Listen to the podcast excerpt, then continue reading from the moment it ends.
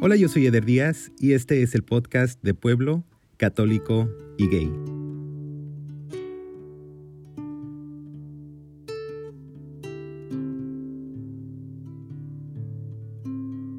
Hola, soy Dante, vivo en Tijuana, pero crecí en Tecate, Baja California. Creo que no tengo definida mi idea de religión o práctica de espiritualidad y soy gay. Dante, bienvenido al podcast. Gracias. Hola. Fíjate que tengo mucha familia yo en Tecate. Neta. Demasiada. De hecho, la mitad de Tecate son parientes míos. A ver, dime nombres. Estoy seguro que los conozco. Estoy seguro que sí, porque mi primo era político. No te voy a decir más porque no se trata de mí. no, hay que, no hay que unir cabos, ok, va. Mejor platícame tú, ¿cómo recuerdas a Tecate cuando eras niño? Híjole, está buena esa pregunta porque voy seguido todavía, mis papás viven exactamente en la casa donde yo crecí, mm. entonces todavía como puedo tener ciertos momentos que, ah, sí, siempre ha estado esto aquí, ¿no? Pero la realidad es que ahorita que, que lo pienso digo, no es cierto, porque de niño, enfrente de mi casa, no había casas, estaba pues el monte, había un cerro cerca de la casa y estaba pues estaba vacío, o sea, eh, ahorita ya está más poblado, entonces recuerdo mucho el, el estar afuera subiendo y corriendo con mis primos y con los muchachos que, o los niños en entonces, ¿no? De la colonia, mis vecinos, este, mucho estar al aire libre y también mucha, mucha reunión familiar, como familias muy grande. Entonces, eh, en el sentido de, tíos y primos, nosotros como tal somos muy pequeños, pero en los extendidos somos muchos. Entonces, también recuerdo reuniones familiares muy, muy pobladas de ambos lados, ¿no? Entonces, este, y muy tranquilo, recuerdo mucho el, la imagen esta de dejar la puerta abierta y que no pasaba nada en realidad, o sea, que no pasaba, no se iba a meter el vecino, ¿no? Eso de niño, ¿no? Ya más adelante sí hubo más, pusimos sí se metía, y todo eso. Sí se metía gente. Sí se metía gente, no, sí, sí se metía gente, güey, Ya de grande. ya de grande ya era como, chingosu, sí. Oye, eh, muy caliente. No, es que sí, o sea, sí es caliente, pero como a mí me gusta mucho el calor, no, no lo sufría. Para mí es, el calor de Tecate es perfecto para mí. Yo puedo andar en shorts y, descalzo todo el día, todos los días.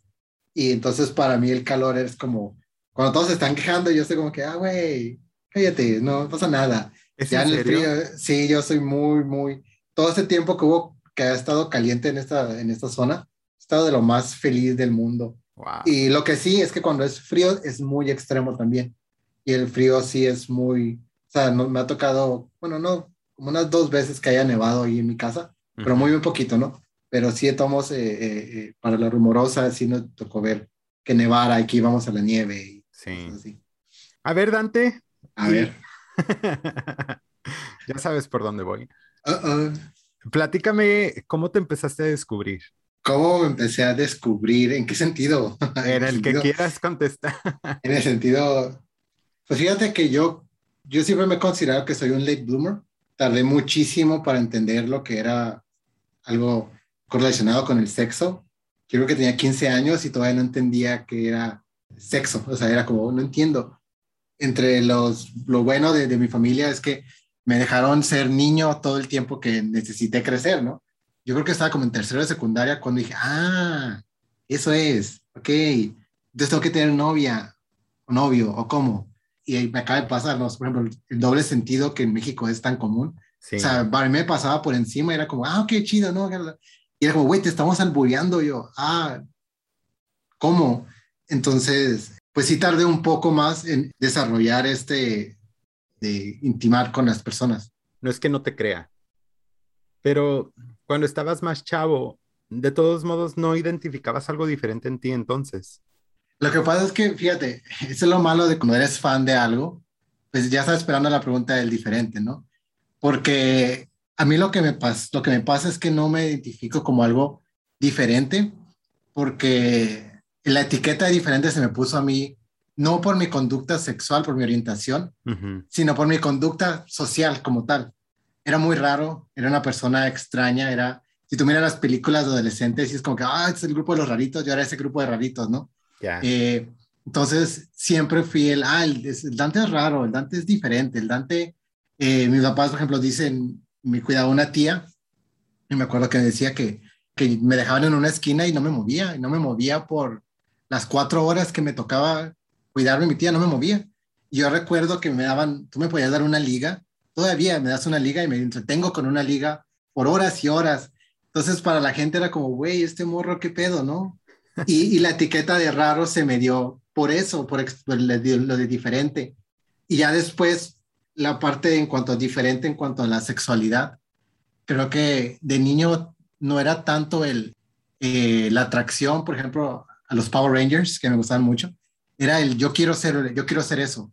Entonces, sí miraba al, al Tommy al Billy y a todos y al Jason sin camiseta, digo, a huevo, pero no era de una, una huevo de quiero, que, que busco, era como, güey, yo quiero eso, yo quiero, yo quiero aventarme el avión y yo quiero este, tener ese cuerpo mamado y yo quiero este, andar en patinetas y andar haciendo todo eso, más que el deseo de, de querer el cuerpo cerca de mí. Claro, ¿creciste con una religión?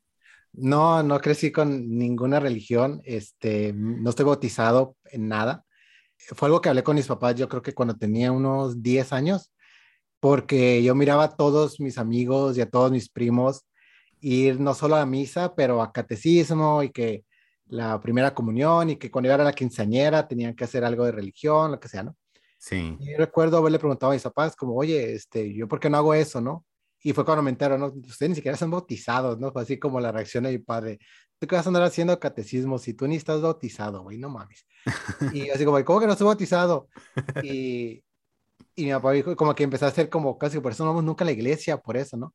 Y yo lo hablé con, los, con cada uno por separado, no lo hablamos como tipo eh, la unión familiar, fue por separado.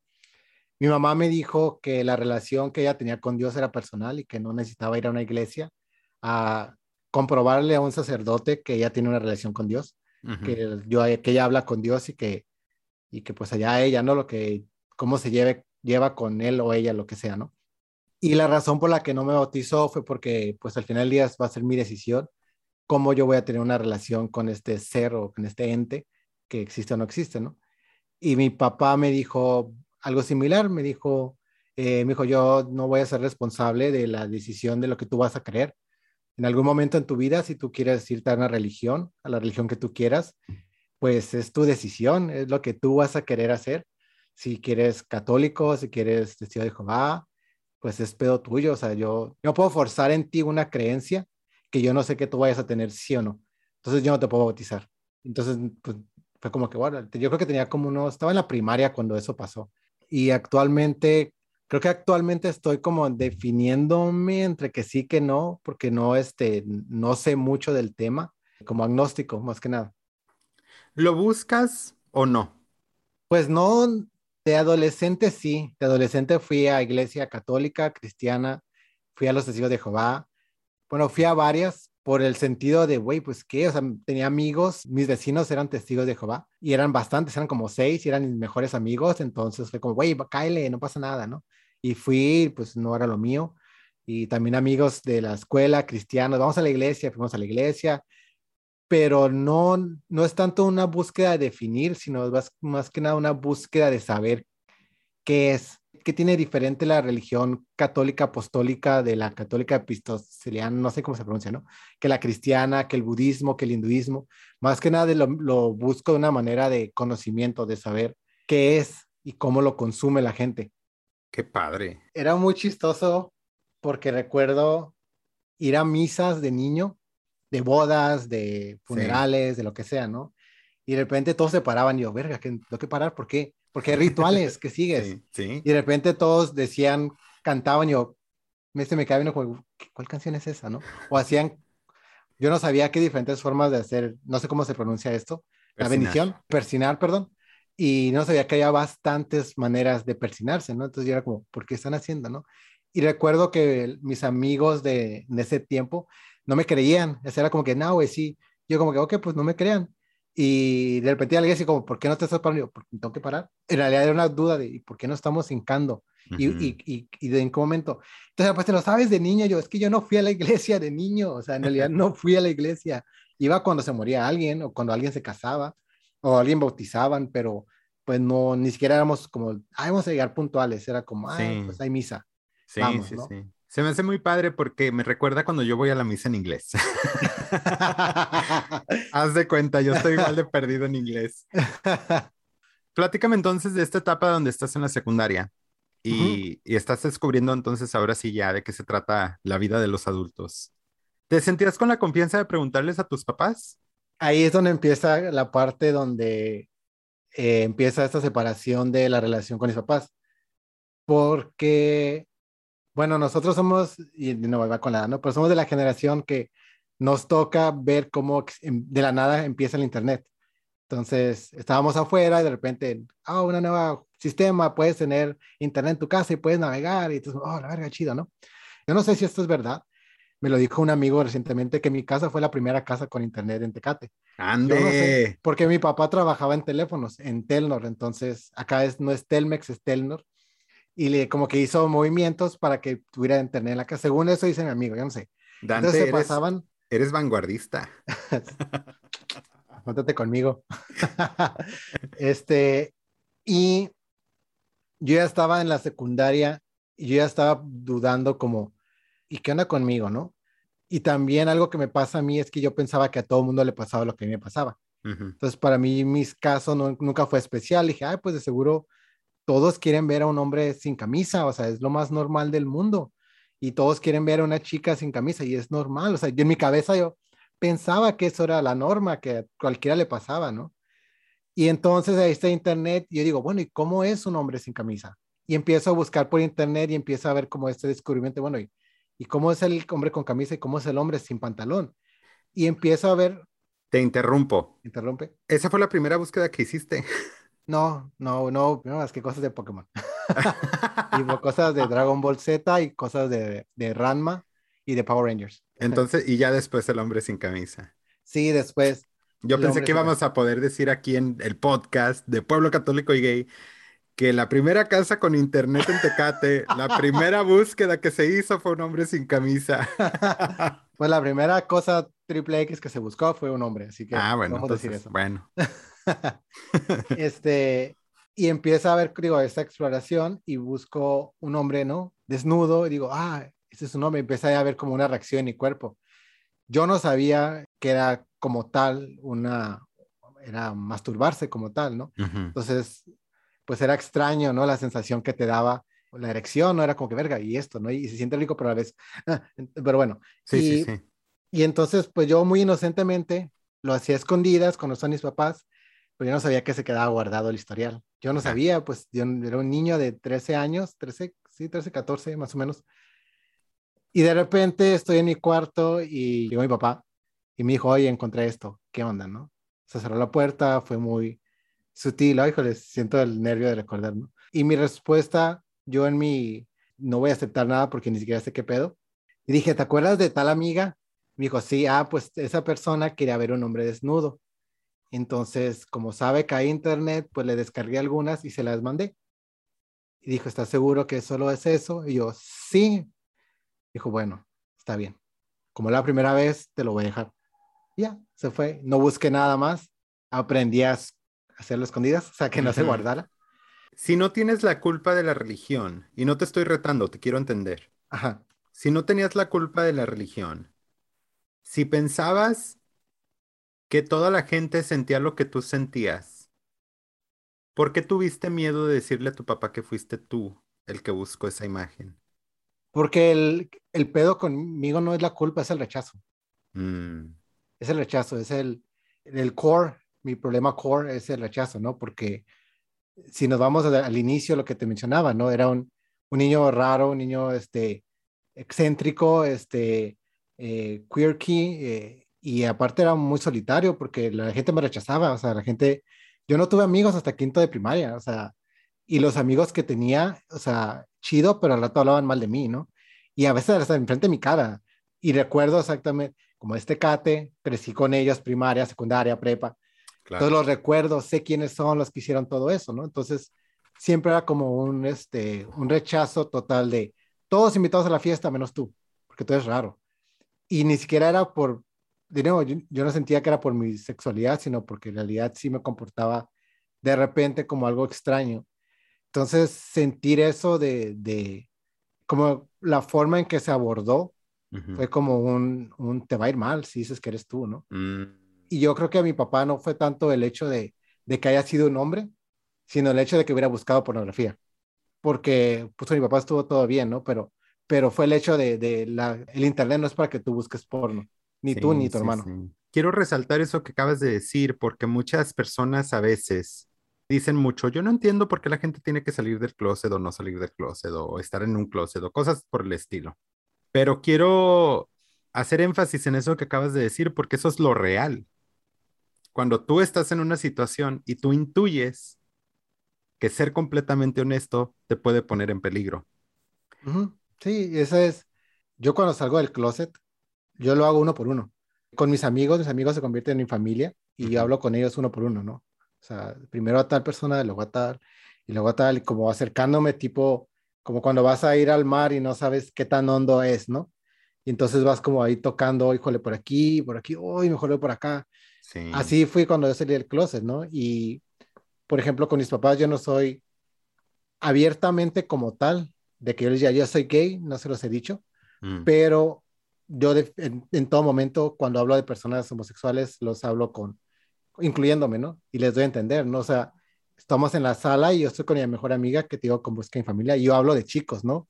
Porque de nuevo, para mí se volvió como un, digo, para adelantar un poquito a la, historia, este, se volvió como un, no me importa si, si eres mi mamá o no, si eres mi papá o no, y si no me aceptas, no me importa que no me aceptes, yo voy a ser quien soy. Mm. Si tú no me quieres, no me vas a querer y yo me voy a ir, o sea, yo sí me voy a retirar de tu vida, porque lo hice por mucho tiempo.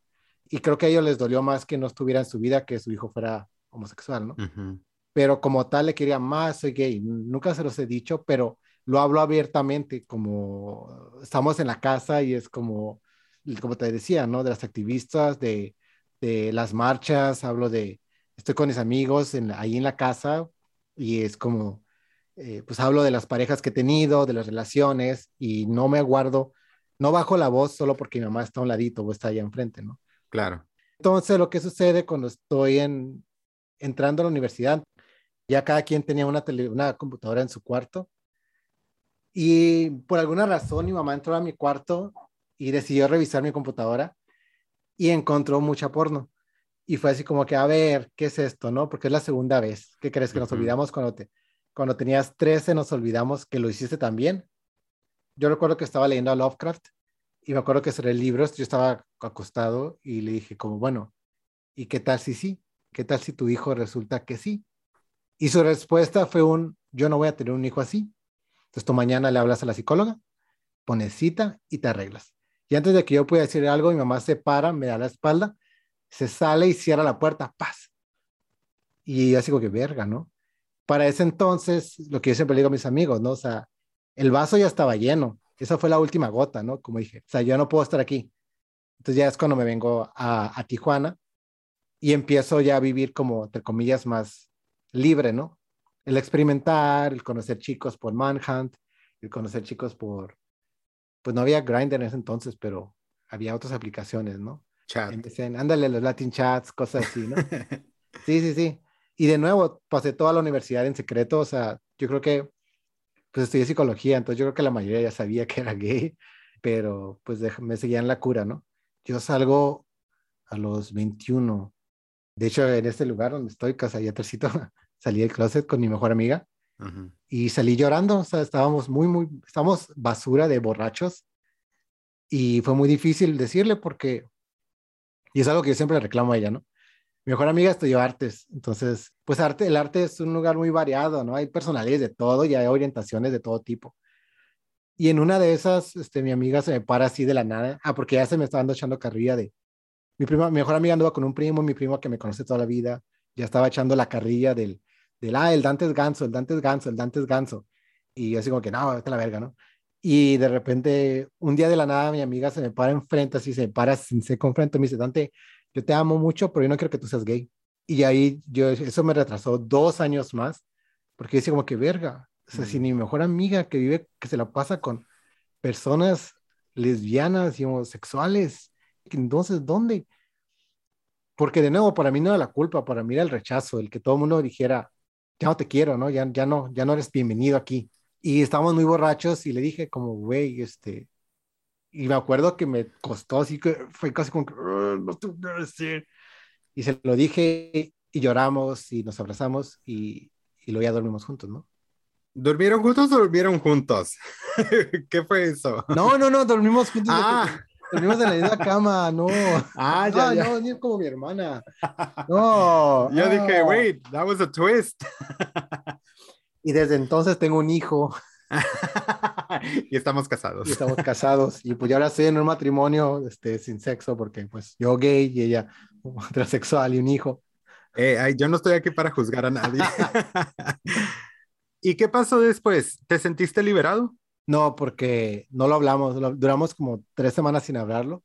Mm. Se fue a Mexicali y yo me quedé en Tijuana y ya no nos vimos, ¿no? Y fue como que, ay, hola. Como hablábamos por, pues por Messenger, creo que en ese tiempo estaba el Messenger y, Y, era como que, sí, sí, jaja, bye. Sí, jaja, bye. Y un día ya coincidimos en Tecate y me dijo, ¿qué onda? O sea, ¿quieres hablar?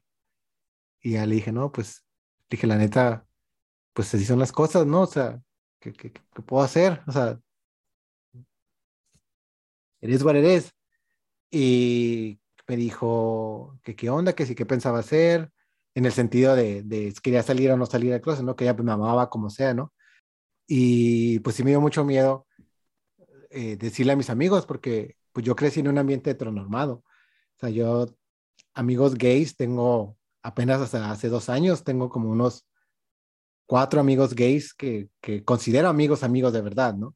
Y Claro. todo, todo siempre fue muy heteronormado, muy este, pues aparte que yo estaba en una onda muy punk, muy emo, muy este, tocadas y cosas así, ¿no? Eh, Se, se vende mucho la imagen del macho, ¿no? Del, ah, es, soy el hombres y Jack Daniels y a huevo, y vamos sin desmadre, ¿no? O sea, hay que aparentar hasta cierto punto, ¿no? Y mis amigos, pues eran de esa, de, de esa cura, aunque eran un poco más sensibles, pero todos eran de esa cura, ¿no?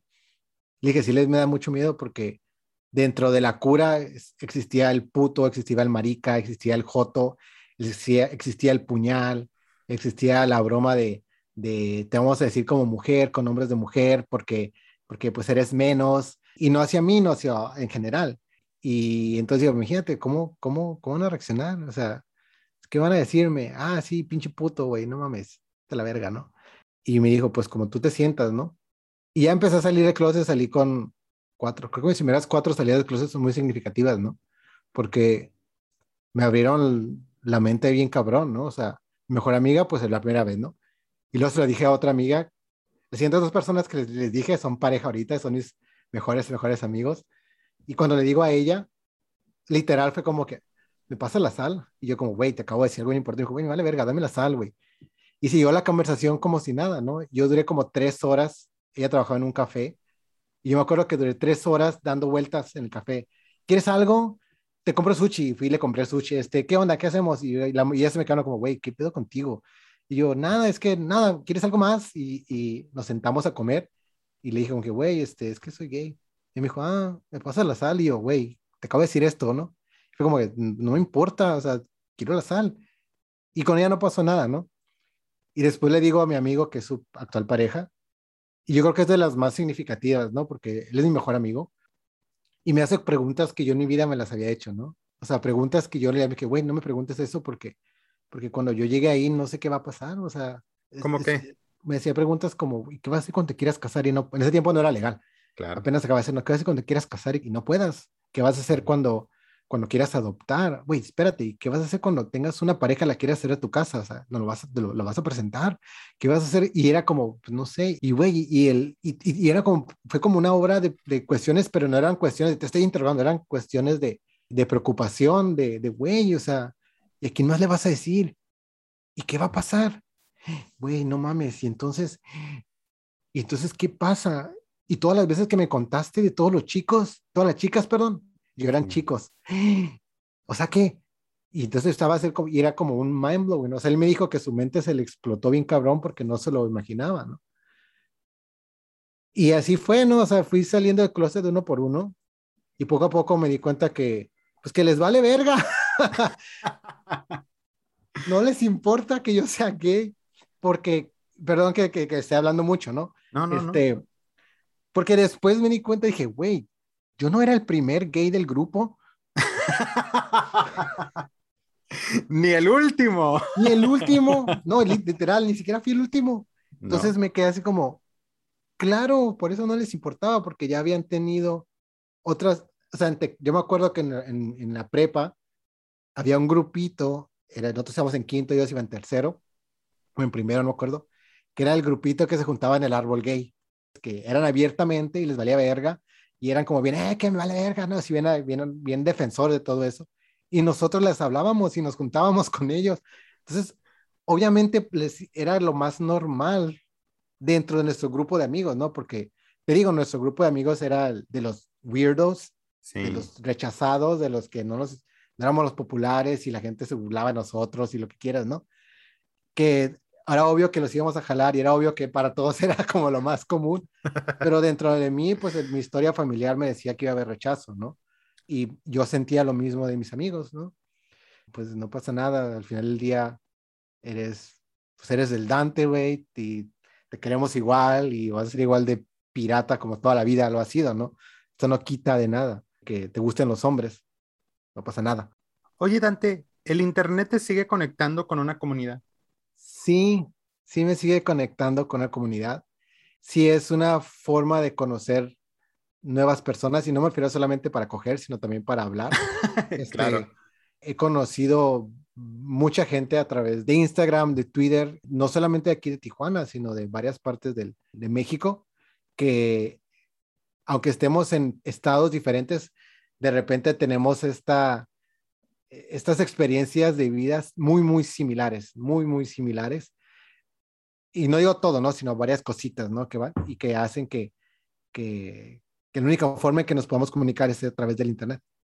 Por supuesto, digo, aquí estamos platicando tú y yo y jamás nos hemos conocido. Ándale. Aparte, eres podcaster. Ay, sí, sí, tengo un podcast de, de música. Que se llama Five Records Podcast. Así es. Ya fuiste invitado para que lo vayan a escuchar. no promoción. no estoy tan contento con los cinco discos de los que hablé, fíjate. Lo he estado. Que venir a hacer parte dos. Lo he estado pensando demasiado y es una piedrita en mi zapato que di una lista muy rara. Yo creo que lo pensé tanto y para la gente que quizás no ha escuchado el episodio, Dante me preguntó que le diera cinco discos que fueron de alguna manera importantes de arriba abajo, o sea, de la primera canción a la última, en alguna etapa de mi vida por la razón que haya sido, ¿no? Ese tipo de preguntas yo me las tomo muy en serio. De hecho, no le contesté yo creo que en tres meses porque estaba escuchando toda la música que tengo, tratando de identificar los cinco discos y luego después de que grabamos dije, güey, le di los peores discos que me podía haber encontrado. Pero está muy padre tu concepto. ¿Cuánto tienes haciéndolo? Tengo creo que desde febrero del 2020. ¿Y qué te eh, inspiró a hacer ese podcast? Ya tenía el concepto como de hace 3, 4 años, pero no me, animaba. Sí. Eh, era como un, ay, lo hago, no lo hago, sí lo hago.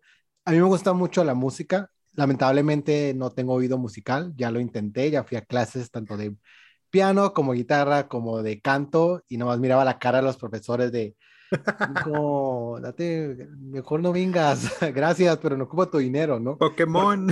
Pokémon, tú ve a cazar Pokémones, por favor.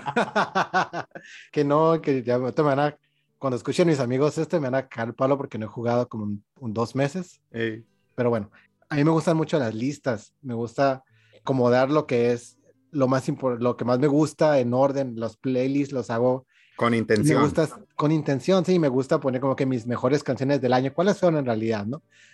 Y entonces dije, bueno, es que eso ya está hecho, ¿no? ¿Qué más se puede hacer? Y dije, bueno, ¿cuáles son los cinco discos que me definieron como tal, ¿no? Y empecé a hacer una lista y dije, bueno, ¿cuáles son los cinco en realidad que estuvieron ahí en esos momentos que yo decía como, wow, tanto el descubrimiento sexual como el descubrimiento de, de la vida adulta, como el ser vulnerable, ¿no? Mm. Y dije, va, hazlo, hazlo, no te va a pasar nada. Y si lo es nadie lo escucha, que nadie lo escuche, güey, no importa. Claro. Y le empecé, a, le empecé a dar, tirar piedritas a mis amigos, tipo, oye, tengo esta idea, ¿qué onda? ¿Lo haces? Y todos, sí, sí, sí, me encanta. Y así empezó. Y a través del podcast empezó a invitar gente como de otros estados y esos conectaban con otros y con otros y con otros y con otros. Y así empezaba a generar este contenido, ¿no? Este episodios. Y curiosamente, la mayoría de los hombres que han venido son de la comunidad. y cuentan cómo ha sido un refugio la música como tal o el artista. Sí. Dante, ¿eres feliz? Tengo momentos de felicidad. No me gustaría decir que soy 100% feliz, porque soy humano, pero sí tengo, creo que en este momento tengo más momentos de felicidad que en algún otro momento de mi vida. ¿Qué es lo que te lleva a la felicidad cuando lo has logrado o lo has sentido? Un concierto, una de la euforia de un concierto es lo máximo, es como, es casi casi al mismo nivel que el sexo, ¿no?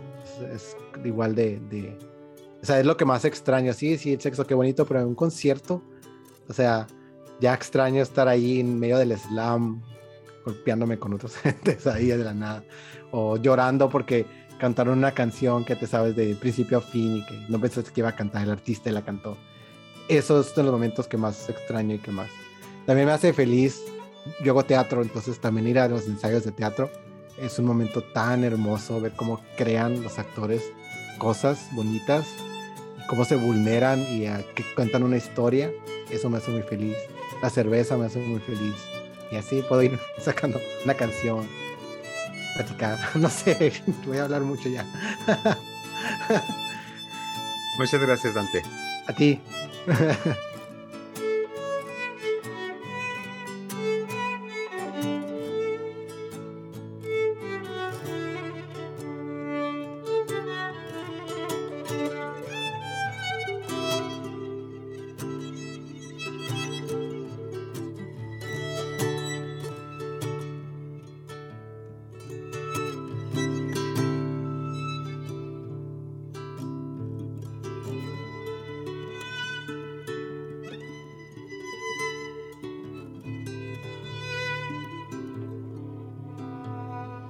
Yo soy Eder Díaz y yo soy de pueblo, católico y gay.